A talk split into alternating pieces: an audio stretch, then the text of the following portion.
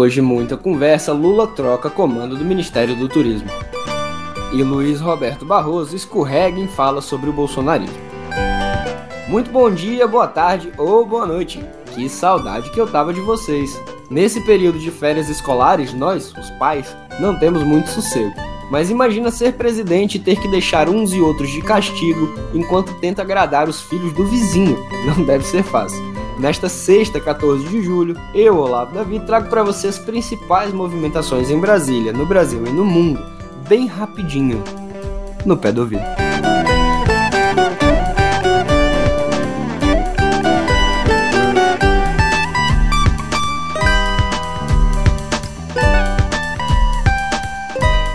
Foram algumas semanas de agonia e nesse ponto eu realmente me solidarizo com a agora ex-ministra do Turismo Daniela Carneiro.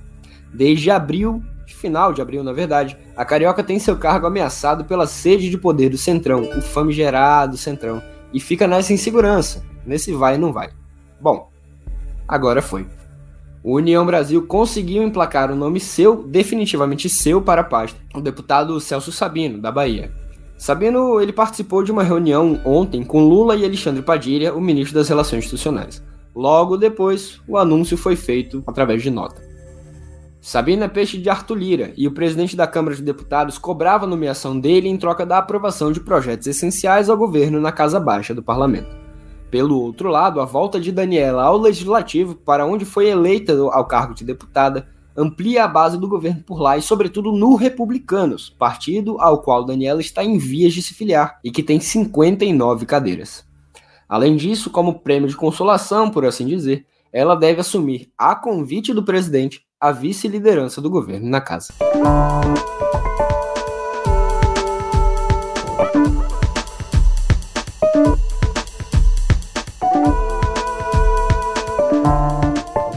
Foi o turismo que vem ao esporte.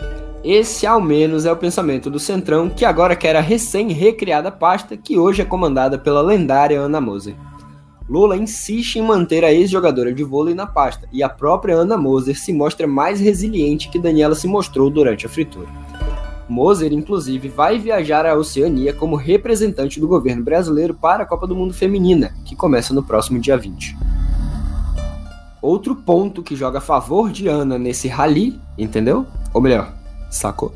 É que Lula tá louco para que o Brasil cedia a Copa de 2027, para a qual o país já se candidatou. E Moser será a porta-voz da empreitada brasileira.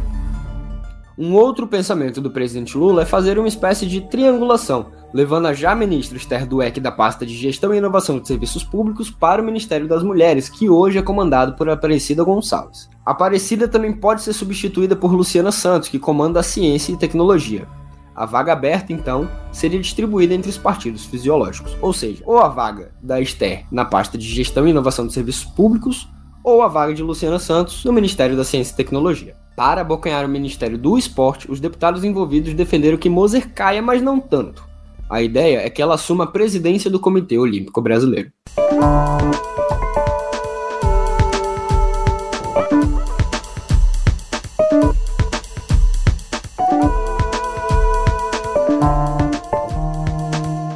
Outro ministério do qual Lula não abre mão é o Ministério do Desenvolvimento Social, que tem um orçamento de 273 milhões de reais e é responsável simplesmente pelo Bolsa Família. Segundo o presidente, esse ministério é dele e não sai, assim como a saúde. Ainda conforme o petista, não é o partido que quer vir para o governo que pede ministério, é o governo que oferece o ministério. Isso Lula afirmou em entrevista à TV Record.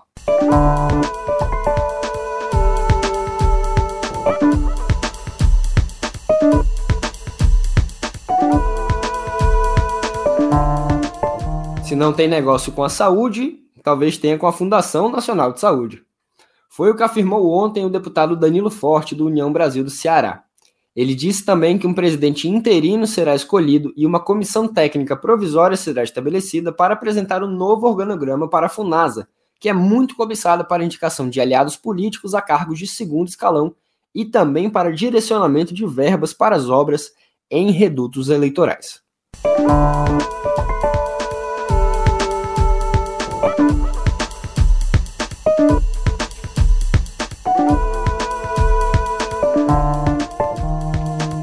Olha, não tem sido fácil para o governo na Câmara dos Deputados. Para aprovar a reforma tributária e as alterações no CARF, por exemplo, o governo teve que ceder e ceder muito. Apesar disso, o presidente Lula elogiou a relação com o Congresso e, para ele, o Planalto e o Legislativo vivem o melhor momento da relação nas últimas décadas. Confiança em Lula.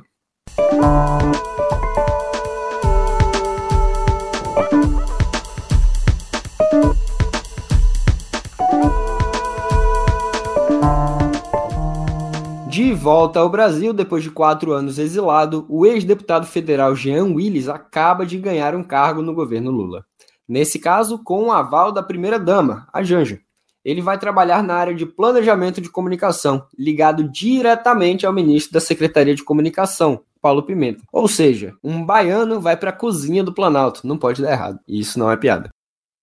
No nosso canal do YouTube, você confere uma entrevista feita pela Luciana Lima, nossa repórter especial aqui em Brasília, com um novo funcionário da Secom. Tá lá no Conversas com Meio e foi publicado na quarta-feira, então ainda tá bem quentinho. Vale muito a pena dar uma olhada.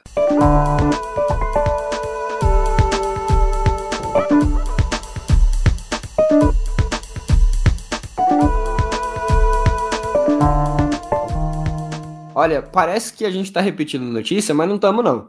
A Caixa Econômica Federal é outro setor da administração cobiçado pelo Centrão. Um negócio nesta seara que Lula tem dado sinais de que está insatisfeito com a gestão de Rita Serrano na estatal. O nome ventilado nos bastidores do Congresso é o do mineiro Gilberto Watt, que presidiu a instituição de 2016 a 2018 no governo de Michel Temer. Rita afirmou ontem que a Caixa, quando ela assumiu, estava desmantelada e pronta para privatizar suas principais operações.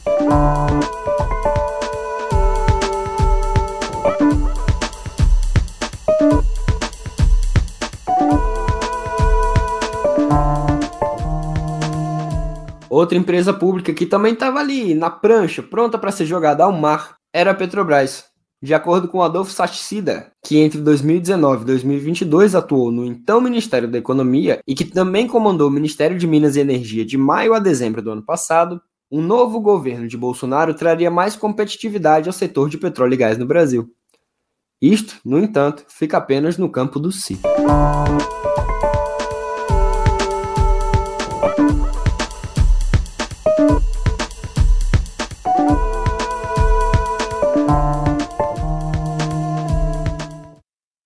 Com energia renovada, pela concordância e pela discordância, porque essa é a democracia que nós conquistamos. Nós derrotamos a censura, nós derrotamos a tortura, nós derrotamos o bolsonarismo para permitir a democracia e a manifestação livre de todas as pessoas. Eu saio daqui com energia renovada pela concordância e pela discordância, porque essa é a democracia que nós conquistamos. Nós derrotamos a censura, nós derrotamos a tortura, nós derrotamos o bolsonarismo para permitir a democracia e a manifestação livre de todas as pessoas. Pois é, você ouviu, né? Isso não foi um militante do PT ou alguém no CA de Ciência Política da UNB que falou. Quem falou isso foi o ministro Luiz Roberto Barroso, do Supremo Tribunal Federal. A fala se deu durante o Congresso da União Nacional dos Estudantes, entidade a qual Barroso já foi filiado. E olha, caiu nada bem. Aliados do ex-presidente Jair Bolsonaro, que é do PL, falaram em pedir o impeachment do magistrado, o que não é um assunto muito inédito. Ontem mesmo o STF divulgou nota dizendo que, como se extrai claramente do contexto, a fala de Barroso referia-se ao voto popular, e não a atuação de qualquer instituição. Não, não ficou claro não. Como vocês bem sabem, o Senado é a única instituição do Estado brasileiro capaz de depor o ministro do STF. E o presidente da casa, o senador Rodrigo Pacheco, do PSD de Minas, recebeu diversas ligações com críticas à fala do ministro do STF. O Mineiro, por sua vez, classificou como inadequada e inoportuna a fala de Barroso, criticou a presença do ministro no Congresso da Uni e disse que a declaração vai gerar diversos pedidos de suspeição em julgamentos de Jair Bolsonaro ou de outras pessoas envolvidas no grupo político do ex-presidente na mais alta corte do país. E olha, pelo andar da carruagem serão muitos pedidos de suspeição. Pacheco também declarou que espera uma reflexão do ministro do STF sobre a fala, inclusive com uma retratação que já veio. O presidente do Senado ainda ressaltou o fato de que Barroso é o próximo no rodízio para assumir a presidência da corte, o que ocorre em outubro.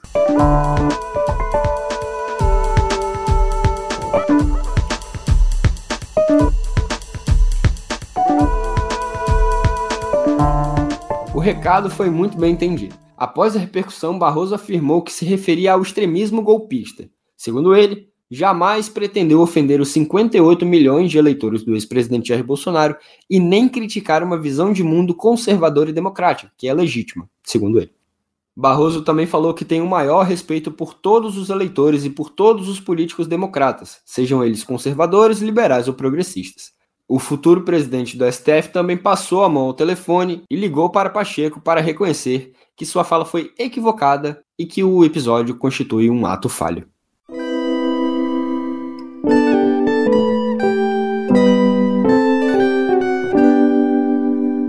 Atenção, moradores do sul e do sudeste do Brasil. A passagem de um ciclone extratropical por essas regiões deixou dois mortos nesta quinta-feira. Na cidade de Rio Grande, no sul do estado gaúcho, um homem de 68 anos morreu em uma casa atingida por uma árvore durante as rajadas de vento que chegaram a 140 km por hora. Mais de 825 mil residências ficaram sem energia, além de 261 pessoas ficarem desabrigadas e 343 desalojadas. Em São Paulo, uma mulher de 80 anos faleceu após sofrer uma descarga elétrica durante uma ventania em Itaiaém, no litoral paulista. Por conta dos ventos, a travessia de balsas entre Santos e Guarujá, na Baixada Santista, teve de ser paralisada e as atividades no Porto de Santos interrompidas.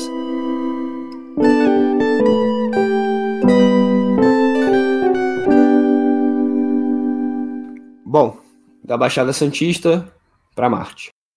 Um estudo publicado pela revista Nature mostra que o rover Perseverance, ou Perseverança, lançado pela NASA, encontrou moléculas orgânicas na cratera Jazero, em Marte, não é Juazeiro, que é no Ceará. De acordo com cientistas, esses materiais podem ter se formado por interações entre água e poeira ou terem sido depositados por meteoros. As descobertas sugerem que o planeta pode ter sido mais ativo do que se imaginava inicialmente. O rover localizou as moléculas nos 10 alvos que observou no fundo da cratera, podendo oferecer pistas importantes sobre a possibilidade de o astro, Marte, abrigar alguma forma de vida.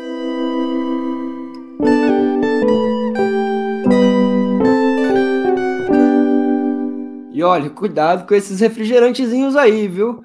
O principal adoçante de refrigerantes dietéticos, aqueles zero açúcar, piada, né? O aspartame. O aspartame, ele foi adicionado à lista de substâncias possivelmente cancerígenas da Organização Mundial da Saúde. A decisão da noite de ontem ocorre devido a limitadas evidências de câncer em humanos.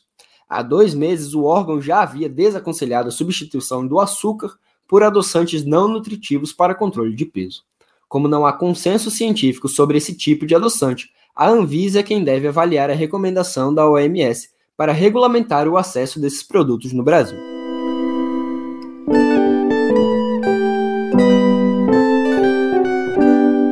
E olha, um velho inimigo da vida tem dado muito o que falar.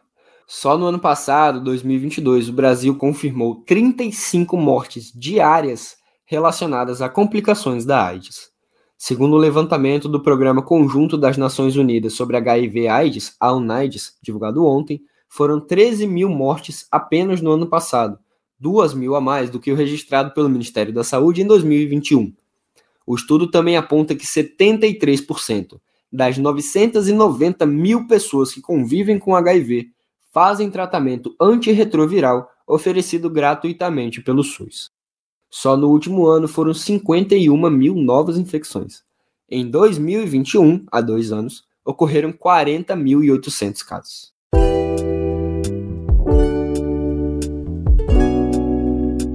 Vocês conhecem bem aquela música, né? Um clássico. Não deixa o rock morrer. Não, tá. Deixa pra lá. Ontem, dia 13, foi o Dia Mundial do Rock, que, a despeito do nome, só existe no Brasil. Tipo o Jabuticaba. Mas a verdade é que o estilo por aqui deixou de mobilizar o grande público. O levantamento semanal do Spotify Charts no país mostrou que, entre os 100 artistas e grupos mais ouvidos da plataforma, somente dois, dois únicos, Charlie Brown Jr., que é o quinquagésimo, e Coldplay, que é o octagésimo, tocavam rock. Funk e sertanejo ocupam praticamente toda a lista de mais ouvidos. E eu tô botando essa música que vocês estão ouvindo ao fundo, Nerd Flip, do Red Hot Chili Peppers, para vocês tomarem vergonha na cara. Tomarem vergonha na cara, entendeu? E não, não digo parar de ouvir os outros estilos, porque toda música é bem-vinda. Mas pelo amor de Deus, aliás, pelo amor de Satanás, pessoal. A gente tem que ouvir rock, isso é rock and roll. Como é que vocês fazem isso comigo? Vamos lá, Brasil.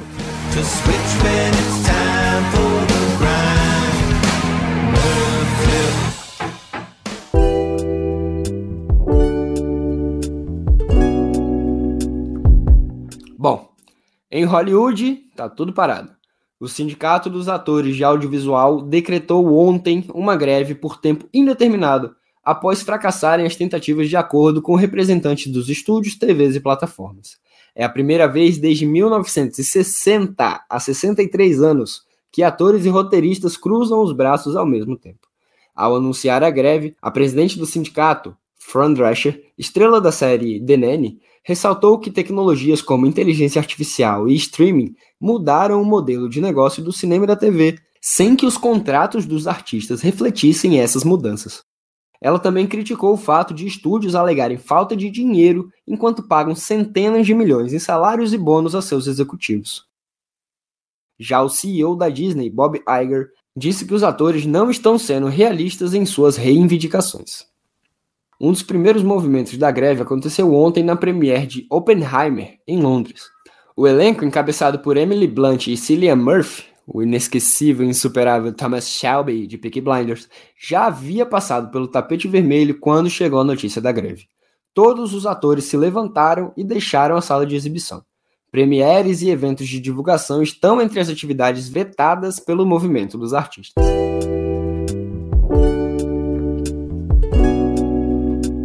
Olha, ser esfaqueado é uma sensação que eu quase já tive, mas que eu nunca tive. E graças a qualquer coisa. Porque certamente deve ser muito traumatizante ter um objeto perfuro-cortante perpassando seu corpo. O escritor indo-britânico Salman Rushdie disse estar tendo sonhos malucos desde agosto do ano passado, quando foi atacado por um norte-americano simpatizante da ditadura islâmica do Irã. O autor, que tem 76 anos, perdeu um olho e os movimentos de uma das mãos devido aos ferimentos. Ele admitiu que voltou a andar com seguranças nos Estados Unidos e disse não ter certeza se deseja ficar frente a frente com o agressor no tribunal. Rushdie tem contra si um decreto de morte, ou seja, ele é jurado de morte pelo regime iraniano por supostas ofensas ao Islã no livro Os Versos Satânicos.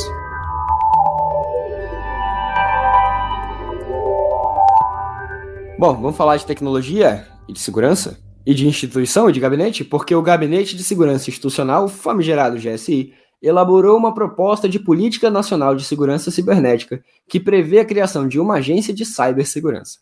Para financiar o projeto com custo anual de quase 600 milhões, o órgão ligado à presidência quer cobrar dos usuários uma taxa pelo uso da internet. A taxa de cibersegurança, chamada T-Cyber, corresponderia a 1,5% do valor pago pelos internautas para ter acesso à rede, ou seja, sua fatura de internet. A proposta também inclui uma cobrança de 10% sobre o registro de domínios. O texto já foi apresentado aos Ministérios da Justiça, da Fazenda, do Planejamento, de Ciência e Tecnologia e de Gestão, ou seja, está sob análise de Flávio Dino, de Fernanda Haddad, de Simone Tebet, de Luciana Santos e de Esther Dweck. Agora passará pelo crivo jurídico da Casa Civil, com Rui Costa, e depois do presidente Lula. A Folha de São Paulo, o ministro do GSI, general Marco Antônio Amaro dos Santos, disse que a política já vem sendo estudada há algum tempo.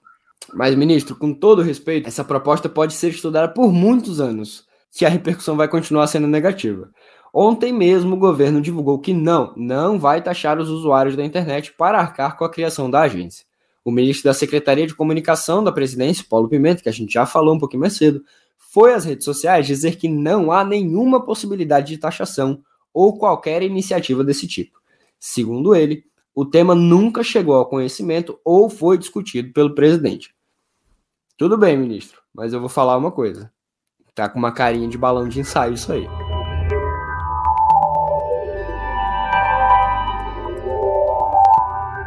Para a nossa última notícia, a gente fala de inteligência artificial. O Bard, ou Bard, ferramenta de inteligência artificial do Google, foi lançado ontem no Brasil. O serviço, semelhante ao ChatGPT, disponível em 40 idiomas, é gratuito e chega ao país após o lançamento nos Estados Unidos e no Reino Unido. O Bard é capaz de criar roteiros turísticos, dar dicas de como começar uma atividade, escrever textos em vários formatos e também pode incluir fotos em suas respostas. A tecnologia ainda está em fase de experimento, segundo a própria desenvolvedora, o Google.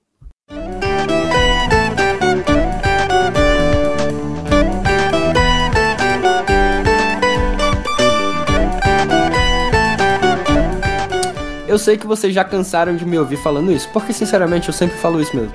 Mas eu tô pra ver uma inteligência artificial fazer um podcast com piadinhas, com toques de humor, com toques de seriedade, entendeu?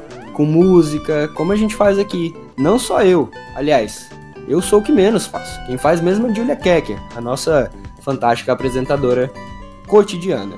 Enquanto a gente ainda tem nossos empregos garantidos, que a inteligência artificial ainda não nos roubou, eu me despeço por aqui e prometo voltar na semana que vem. Até!